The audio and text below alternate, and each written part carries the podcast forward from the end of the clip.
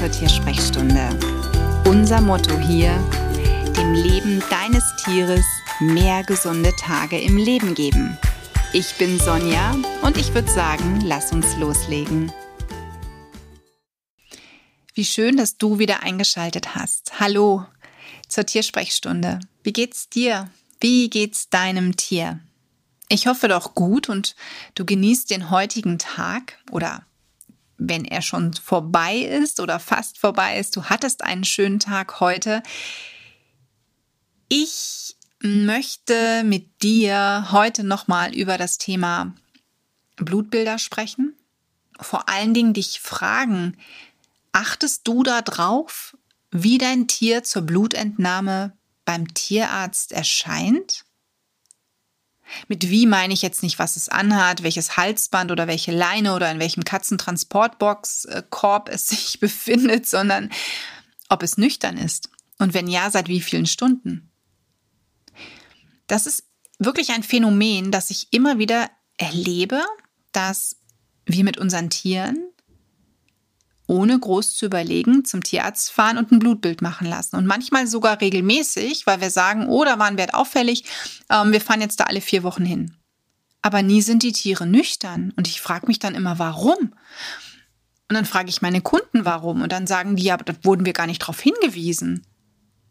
Ja, aber gewisse Werte, wie zum Beispiel der Wert der Bauchspeicheldrüse und ich finde auch die Werte der Nieren, die sollte man in einem nüchternen Zustand näher unter die Lupe nehmen. Es ist natürlich was anderes, wenn es deinem Tier gerade akut nicht gut geht. So wie bei Pipo, als er seinen Kollaps hatte, nach dem Biss durch die Hummel und ich in der Tierklinik aufschlug.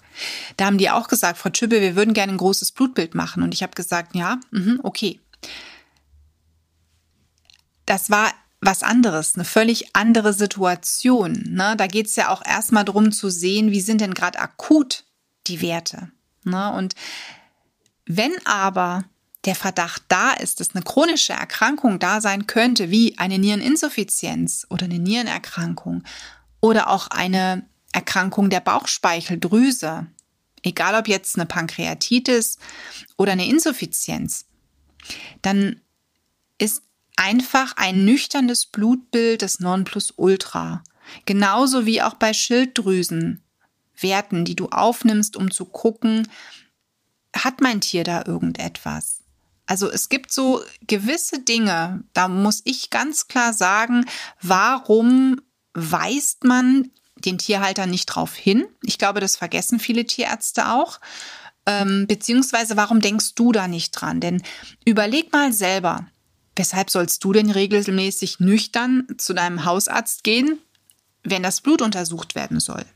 Da sagt die Sprechstundenhilfe ja auch, kommen Sie bitte nüchtern. Und nüchtern heißt ja nicht, ich habe keinen Alkohol getrunken, sondern ich habe nichts gegessen. Warum denken wir dann nicht dran, wenn wir mit unseren Tieren beim Arzt vorstellig sind? Michu war immer nüchtern. Da habe ich wirklich drauf geachtet. Und ich weiß auch, dass der Kreislauf, gerade wenn es ältere Tiere sind, ein Problem darstellen kann. Insbesondere dann natürlich, wenn es heiß ist, wenn da warme Sommermonate hinterstehen. Bei Michu habe ich es immer so gemacht, dass ich dann um 22 Uhr noch eine kleine Fütterung gegeben habe. Also die Abendmahlzeit habe ich quasi ein bisschen gestreckt. Es gab um 7 Uhr Abendbrot und um 22 Uhr eben auch nochmal. Und am nächsten Morgen waren wir dann, glaube ich, so um halb zehn oder neun Uhr in der Tierarztpraxis und das war dann völlig okay und da wurde Blut genommen. Da wurde dann aber auch bei ihr nur Blut genommen. Den Blutdruck, den haben wir meistens in einem zweiten Termin gemessen, weil das wäre für meine alte Katze zu viel gewesen. Und da wäre für mich dann auch der Blutdruck nicht richtig gemessen gewesen. Denn die Katze ist ja völlig fertig, die hat noch nichts gegessen, die hat jetzt Blut abgenommen bekommen und dann soll noch der Blutdruck gemessen werden. Das, das ist zu viel. Warum erwarten wir, dass unser Tier das super packt, wenn wir selber wahrscheinlich ähm, ja wie ein Schluck Wasser in der Kurve hängen würden? Ich weiß es nicht, wieso wir uns da ja nicht andere Gedanken machen. Sicherlich ein zweiter Termin ist wieder Stress für mein Tier. Das war es auch für Michu. Aber ich habe das durchgezogen und es war schlussendlich besser. Ich hatte verlässlichere Werte, auf die wir dann natürlich auch aufbauen konnten. Also merke dir bitte, wenn du sagst, mein Tier soll mal das Blut untersucht bekommen. Entweder weil du sagst, prophylaktisch, also präventiv mache ich das vielleicht einmal im Jahr bei manchen Katzen. Ne? Ich sage ja immer so ab sechs bis acht Jahren, wenn eine Katze alt ist, sollte man die Nierenwerte sich mal anschauen, regelmäßig, einmal im Jahr oder wenn Auffälligkeiten sind, vielleicht sogar halbjährlich. Dann aber bitte nüchtern.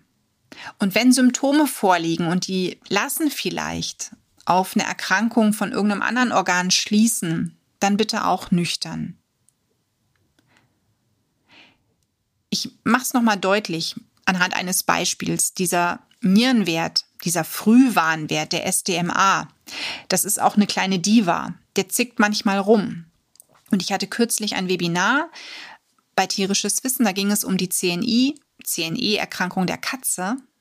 Und da war zufällig auch eine tiermedizinische Fachangestellte dabei, die sich alles angehört hat und die bestätigt hat. Ihre Katzen werden gebarft und ja, der SDMA ist sehr oft falsch erhöht. Denn dieser Wert baut auf Arginin auf. Arginin wird im Körper abgebaut und insbesondere, wenn natürlich deine Katze gebarft wird, kann es sein, dass sie einen gewissen Überschuss hat, beziehungsweise dass dieser Wert langsamer abgebaut wird. Und dann ist der SDMA falsch erhöht. Die Nieren sind völlig in Ordnung, ne? da ist gar nichts, aber dieser Wert schlägt einfach an. Er hat also nur eine bedingte Verlässlichkeit, um es mal so zu sagen.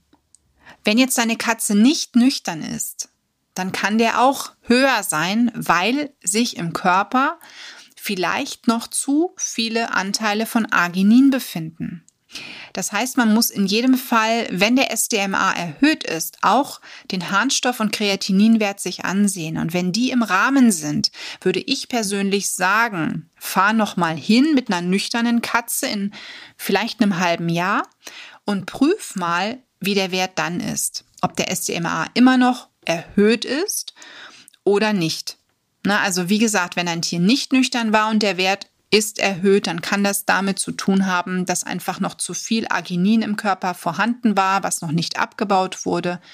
Dann ist das manchmal so. Aber man muss da wirklich so ein bisschen, ähm, ja, vorsichtig sein bei diesem SDMA-Wert.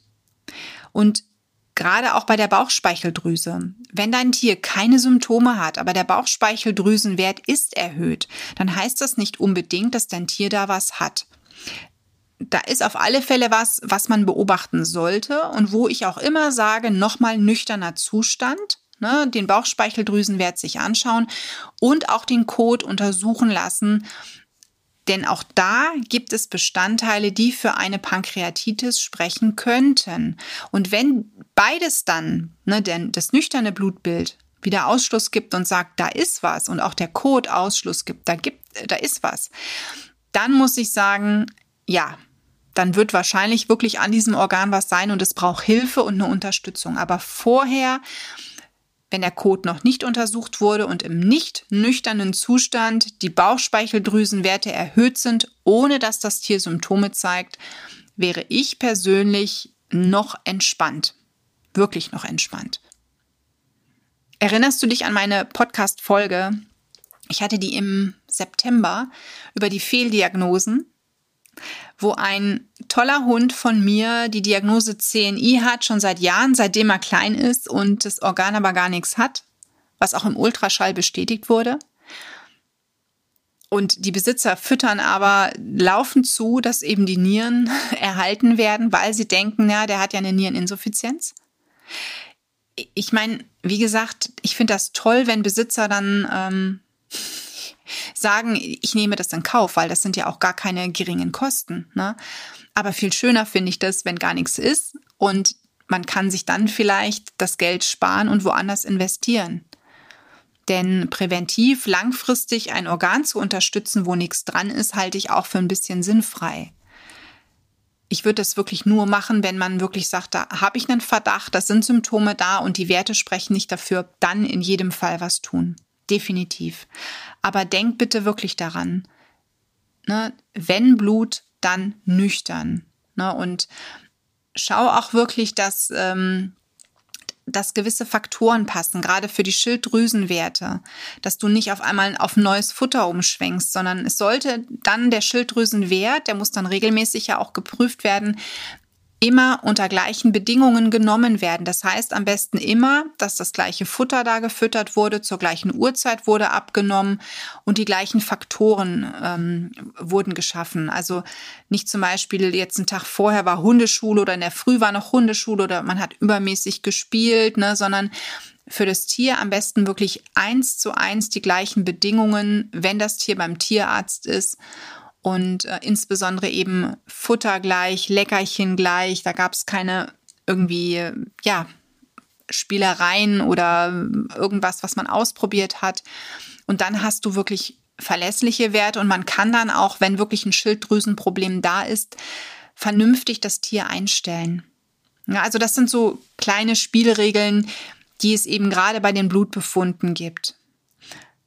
Ich sehe das ein bisschen strenger. Das kann sein, dass vielleicht heute Kollegen zuhören und sagen, meine Güte, also das ist ja ein bisschen übertrieben. Aber die Blutbilder, die ich hier zum Teil bekomme, ähm, die sind für mich dann leider etwas, und so ein Blutbild ist ja nicht günstig, wo ich auch wieder sage, da hätte man das Geld auch verbrennen können. Und das hat keiner mehr. Also es hatte, glaube ich, noch nie jemand Geld, was er übrig hat und wo er nicht wusste, was kann ich damit tun oder soll ich damit tun. Und ich finde es immer gut, wenn man wirklich ein paar Punkte weiß, für sich weiß, für sein Tier weiß und dann eben auch vernünftig es investieren kann. Das, das finde ich immer wichtig und ich hoffe, dass du das auch vielleicht an mir schätzt und auch an diesem Podcast schätzt. Na, dass du da eine ehrliche Info bekommst Du musst das nicht umsetzen, ist ja dein Tier. Das an dieser Stelle auch ganz deutlich gesagt, denn ähm, du kannst auch sagen, nee, nee, ich mache das weiter wie bisher. Der Tierarzt hat das auch so gesagt. Du, gar kein Ding, bin ich dir nicht böse, dann mach das.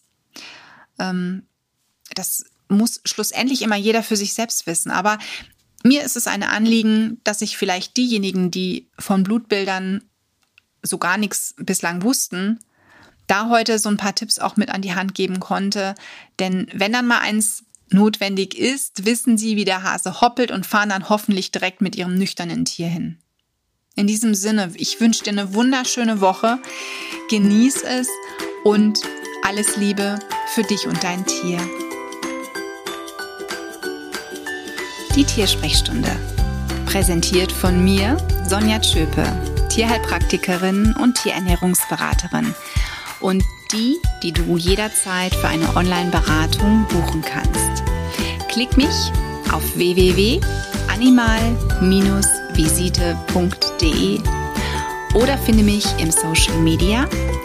Alle Links dazu findest du in den Show Notes und ich sage ganz herzlichen Dank für deine Bewertung auf iTunes